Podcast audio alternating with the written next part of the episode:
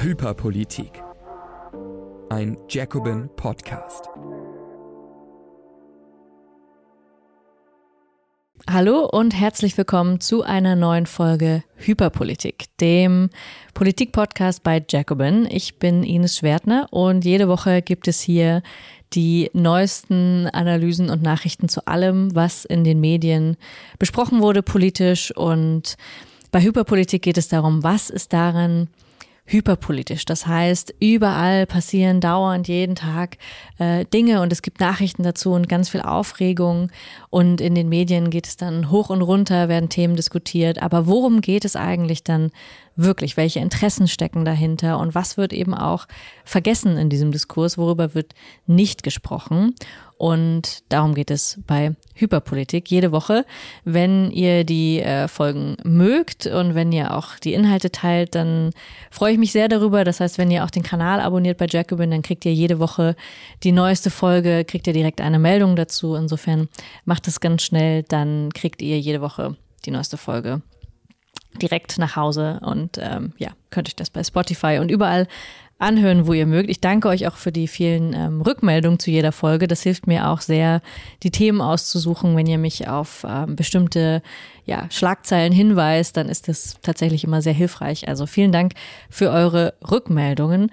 Heute geht es in dieser Folge um die Agenda 2030. Bitte nicht, möchte man da ähm, sagen. Ähm, das schon mal vorab. Also das wird ein Thema sein, das uns wahrscheinlich noch sehr, sehr lange beschäftigen wird, weil ihr merkt schon, Agenda 2030 ist etwas, ähm, ein Langzeitprojekt der Herrschenden.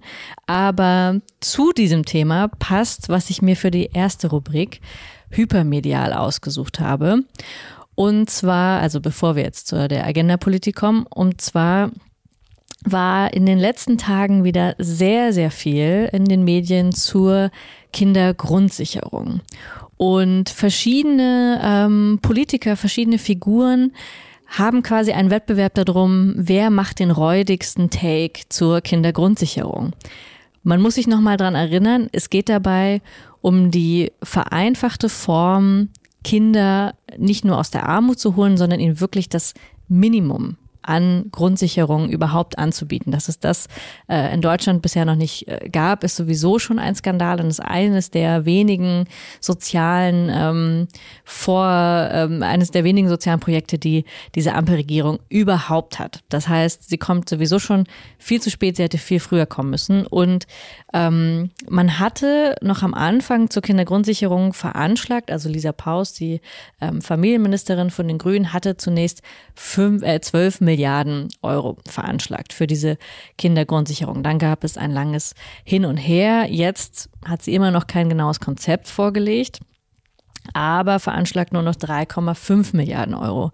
Daran merkt man schon, da ist ja in kürzester Zeit im Haushaltsstreit einiges runtergegangen und man fragt sich, ob es so überhaupt möglich sein kann, tatsächlich für eine Grundsicherung für alle Kinder in Armut die sicherzustellen, während ähm, Sozialverbände mit mindestens 20 Milliarden rechnen, die man bräuchte, um tatsächlich den Bedarf zu decken. Das heißt, wir reden sowieso schon von einem viel, viel knapperen, ähm, von viel, viel knapperen Mitteln. Worum es aber eigentlich geht in den Nachrichten, und das ist der Skandal, ist, ähm, dass Lisa Paus angekündigt hat, ein Veto einzulegen gegen den ähm, Haushalt von Christian Lindner, genauer gegen sein selbsternanntes Wachstumschancengesetz, was in Wahrheit eigentlich nur Steuererleichterungen für Unternehmen sind, aber das ist ein anderes Thema. Jedenfalls geht es jetzt viel um dieses Veto und darf sie das einlegen und überhaupt. Also es geht gar nicht mehr, es geht sowieso nicht um die Kinder, es geht auch nicht um die Kindergrundsicherung und was es eigentlich bräuchte, sondern es geht nur noch um diesen Streit, was darf Lisa Paus, was geht gegen Christian Lindner.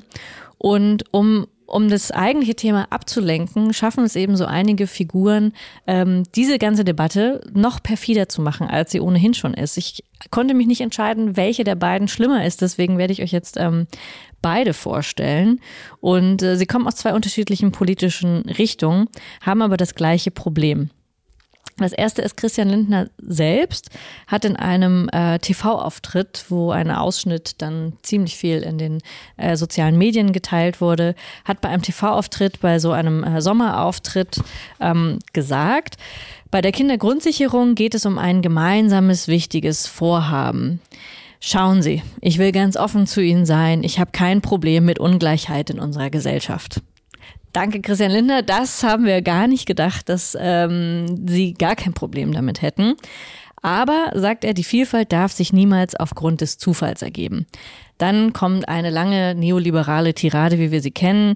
Der individuelle Einsatz, der Fleiß soll über den Platz in der Gesellschaft bestimmen, nicht etwa die Ethnie oder sonst die soziale Herkunft, die Eltern und so weiter. So weit, so gut. Das ist das normale neoliberale Gerede. Jeder muss sich nur selber anstrengen. Ähm, dann wird's schon was. Dann wird's aber noch einen Ticken schlimmer. Er sagt, ähm, hier wünsche ich mir eine Diskussion, die man sehr nüchtern miteinander führen muss. Sehr nüchtern. In Deutschland ist die Kinderarmut deutlich zurückgegangen bei den ursprünglich deutschen Familien, die schon länger hier sind. Insgesamt ist in Deutschland aber die, Kinderarbe, äh, die Kinderarmut noch indiskutabel hoch, wegen der Familien, die seit 2015 eingewandert sind, als Geflüchtete oder aus anderen Gründen. Es gibt also einen ganz klaren statistischen Zusammenhang aus Zuwanderung und Kinderarmut.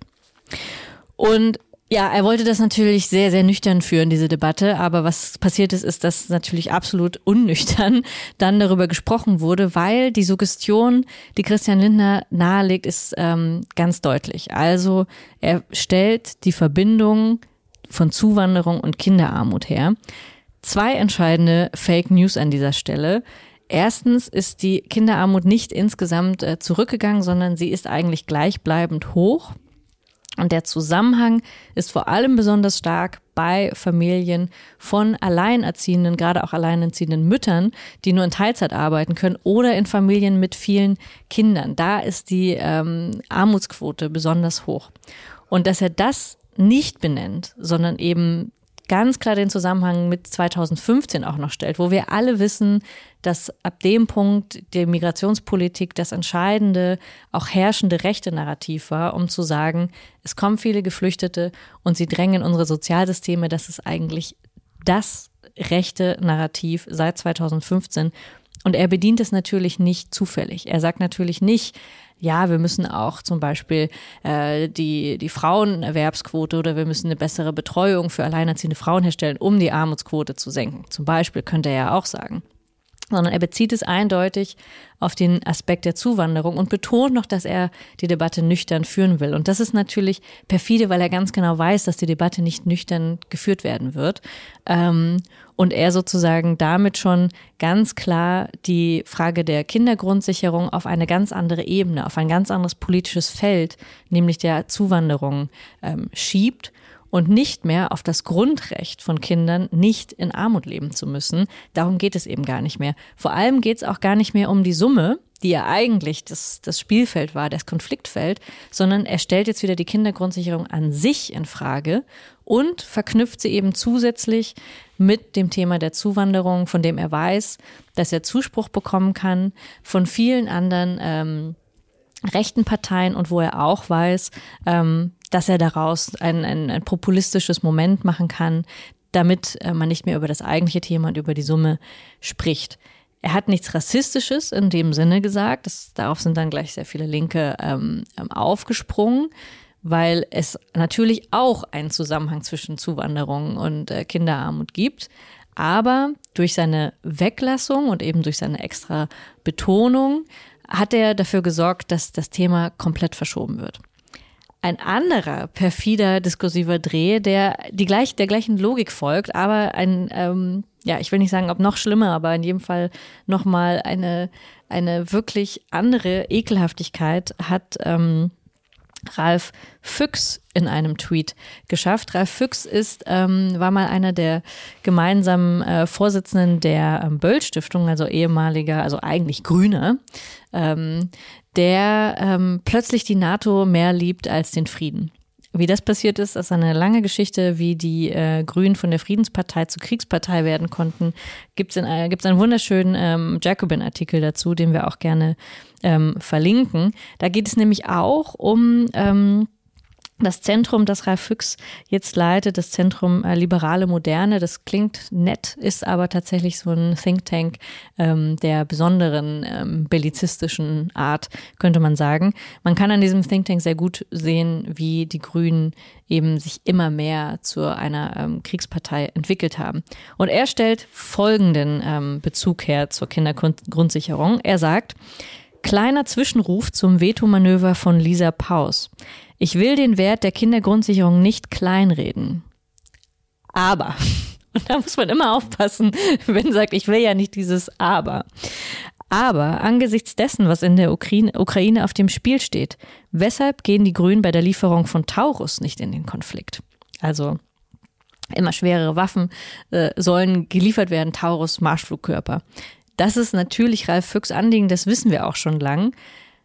Aber, dass er sagt, er möchte ja den Wert der Kindergrundsicherung nicht kleinreden, aber er wundert sich, warum die Grünen jetzt ausgerechnet da, also warum dieser Paus ausgerechnet da in den Konflikt geht und nicht in dem viel entscheidenderen Thema, nämlich schwere Waffen zu liefern.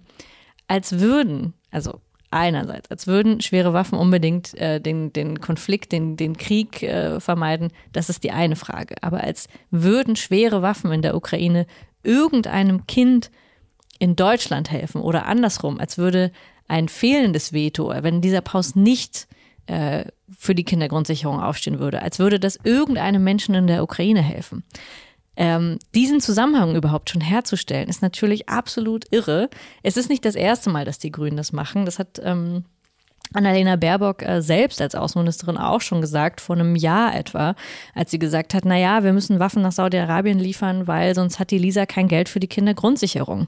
Schon damals war dieser Zusammenhang komplett irre und zu sagen, ähm, man müsse Waffen liefern, ähm, weder in ein Kriegsgebiet noch ganz grundsätzlich, um genug Geld zu haben für die Kindergrundsicherung, stimmt schlicht nicht. Es, es, das eine hat mit dem anderen grundsätzlich überhaupt nichts zu tun, sollte auch in der Haushaltsdebatte nichts miteinander zu tun haben. Das Ganze gegeneinander zu, zu stellen, ist natürlich, folgt einem politischen Motiv, nämlich es zu gewichten und zu sagen, eigentlich das, äh, was, was äh, Ralf Füchs behauptet, nicht zu tun. Er möchte natürlich damit den Wert der Kindergrundsicherung in Frage stellen, ähm, weil er offensichtlich sagt, es andere Themen, andere, andere Menschenleben wiegen schwerer als die von Kindern zum Beispiel. Und das ist eben besonders perfide, weil es genau bei den Grünen auch dieses aufwecken soll, ihr müsst eigentlich viel häufiger in dieser Ampelregierung gegen ähm, den Haushalt gehen, aber bei einem ganz anderen Thema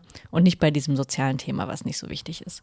Und dass er das macht und dass er überhaupt ähm, ja nicht nur die Grünen, sondern überhaupt die ganze Öffentlichkeit vor diese Entscheidung stellt, ist auch wieder, genau wie bei Christian Lindner, nur auf einem anderen Politikfeld, der Versuch, das Thema Armut in eine bestimmte ähm, in, in ein, ein bestimmtes begrenztes Feld zu begeben und gleichzeitig ähm, zu sagen, etwas anderes, zum Beispiel Außenpolitik oder Christian Lindner, Zuwanderung, das, was auch sehr, sehr stark besprochen wird, was ganz polarisiert ist, was die beiden wissen, dass das eine polarisierende Frage ist, Waffenlieferung und Zuwanderung, dass damit das, das Thema Kinderarmut komplett überschattet wird. Insofern, sowohl die Grünen als auch die FDP machen da genau das Gleiche.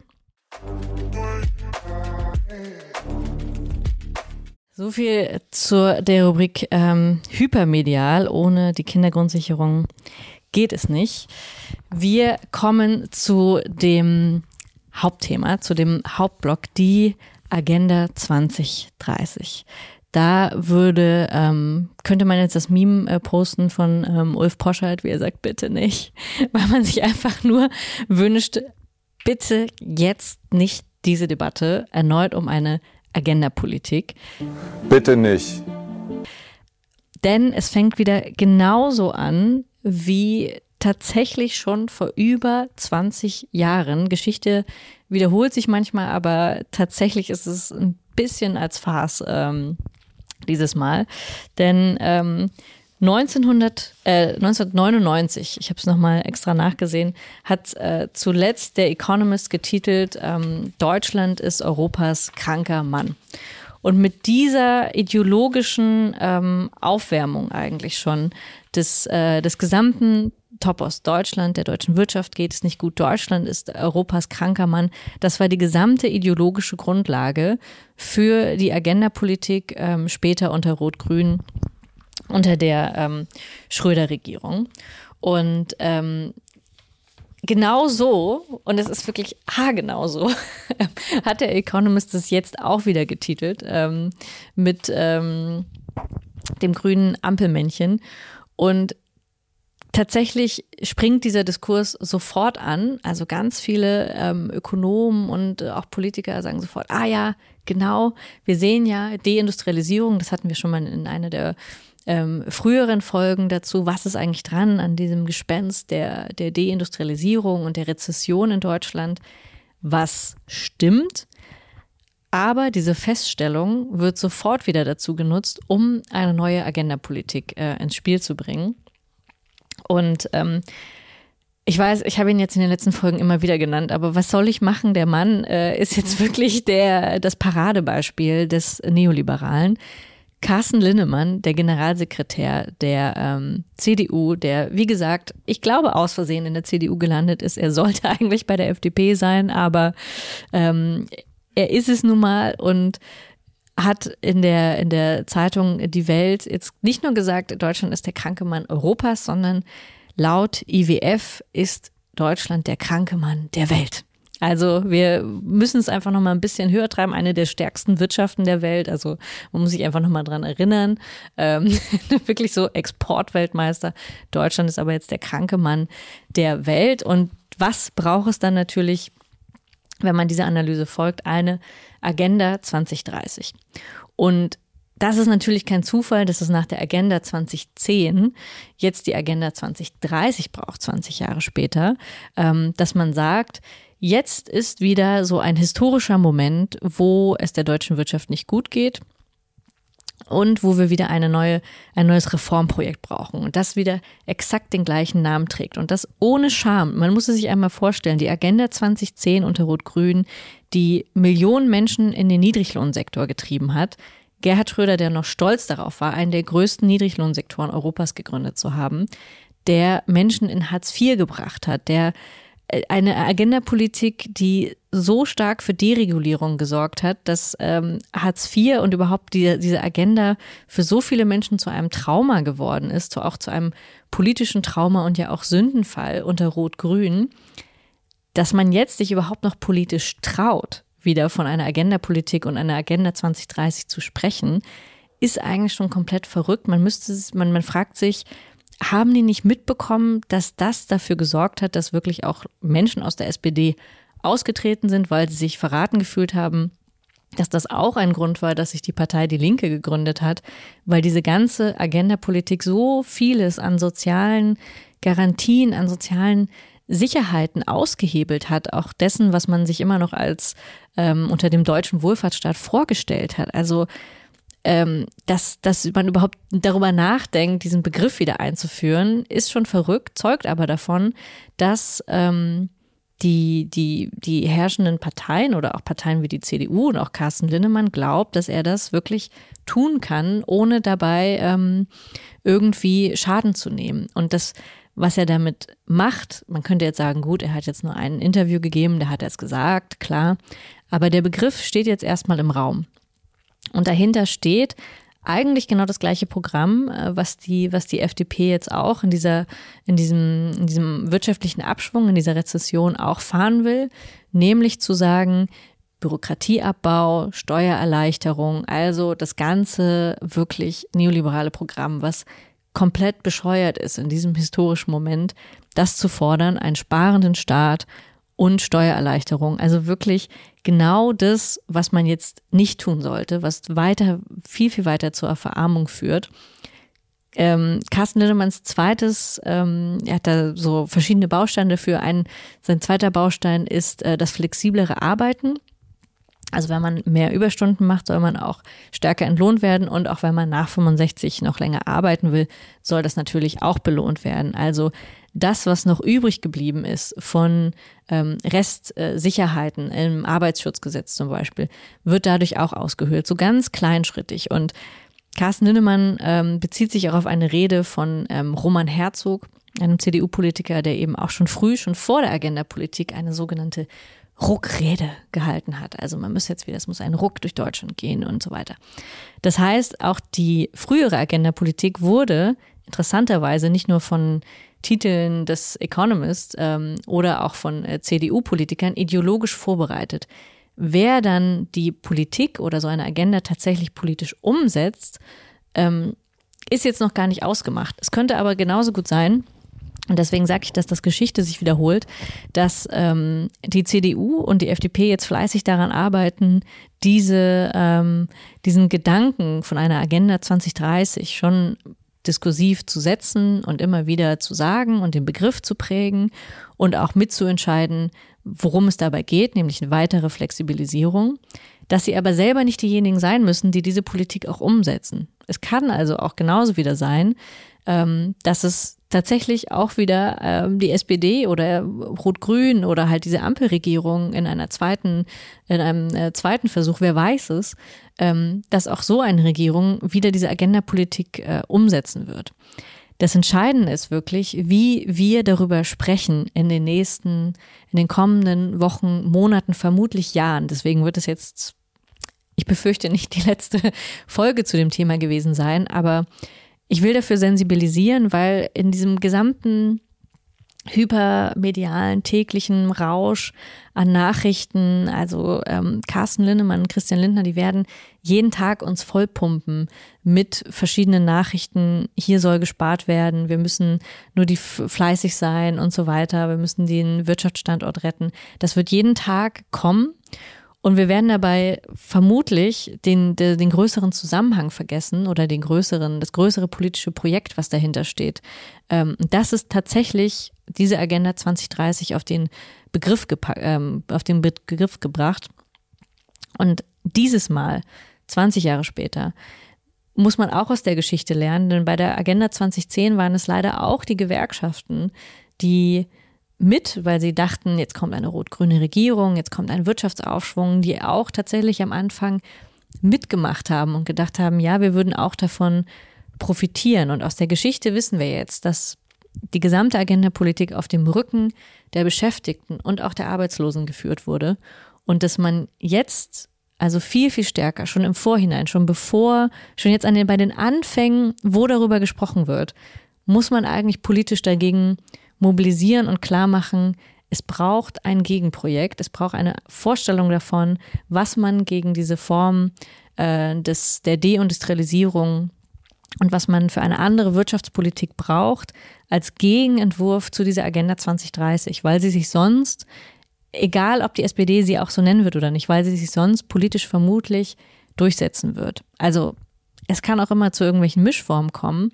Aber es wird sich wahrscheinlich, dass ich lege mich jetzt hier fest, ihr könnt mich in den nächsten Monaten und Jahren gern darauf festnageln, aber es wird tatsächlich, glaube ich, auf eine Form dieser Agenda 2030 oder etwas ganz anderes als Politikentwurf, als Wirtschaftsentwurf hinauslaufen.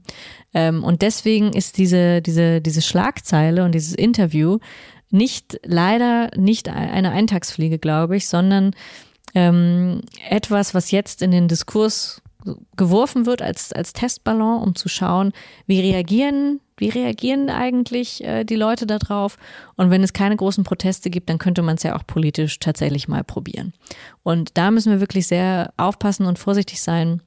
Deswegen kann ich nur allen äh, Gewerkschaftern und Gewerkschafterinnen, allen anderen in Sozialverbänden ähm, auf der politischen Linken müssen sehr, sehr wachsam sein, was diese nächste Agenda-Politik ähm, angeht und schon vorher nicht nur einen Gegenentwurf haben, sondern auch gegen das mobilisieren, was da vermutlich auf uns zukommt.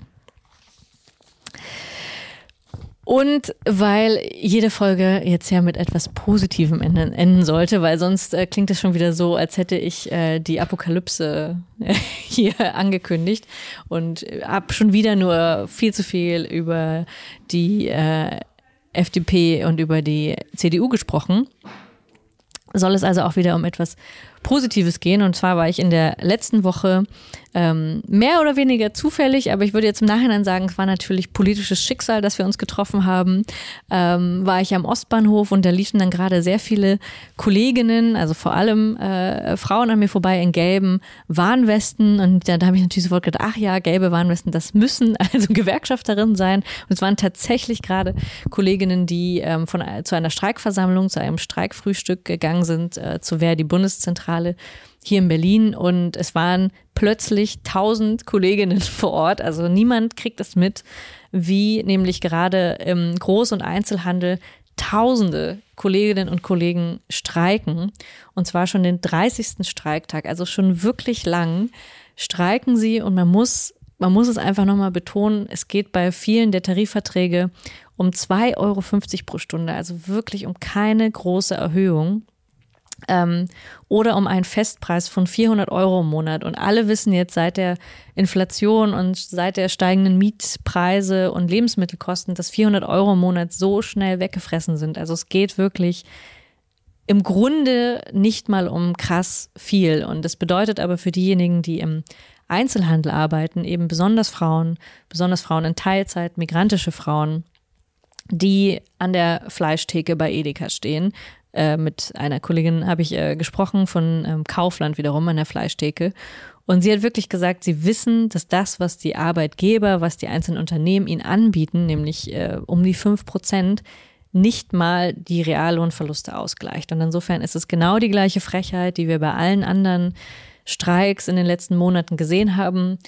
Das Traurige ist eben nur, dass jetzt dieser Streik ähm, der Kolleginnen im Handel überhaupt gar nicht in der Öffentlichkeit vorkommt, obwohl wir alle mindestens einmal die Woche wahrscheinlich zu Edeka oder Kaufland gehen und einkaufen gehen. Insofern kann ich euch nur ermuntern, Erstens, wenn ihr natürlich äh, Streikende, ähm, wenn euer Supermarkt gerade bestreikt wird, die Kolleginnen zu unterstützen, aber auch sonst mal nachzuschauen, ähm, Artikel dazu zu teilen, weil es wirklich wichtig ist, dass sie mehr Aufmerksamkeit bekommen, weil sie gerade eben noch in diesem Kampf stecken und weil das eine der wenigen Möglichkeiten ist, tatsächlich Reallohnverluste auszugleichen und weil genau dieser Sektor so schwierig ist zu organisieren, auch für die Gewerkschaften. Und ich glaube, dass die ähm, Kolleginnen jede Unterstützung nur gebrauchen können. Insofern wünsche ich Ihnen viel Glück und hoffe auch, dass Sie mehr Unterstützung erfahren in den nächsten Tagen und Wochen, weil wir werden jede von Ihnen genau dafür brauchen, für das, was ich vorher gesagt habe,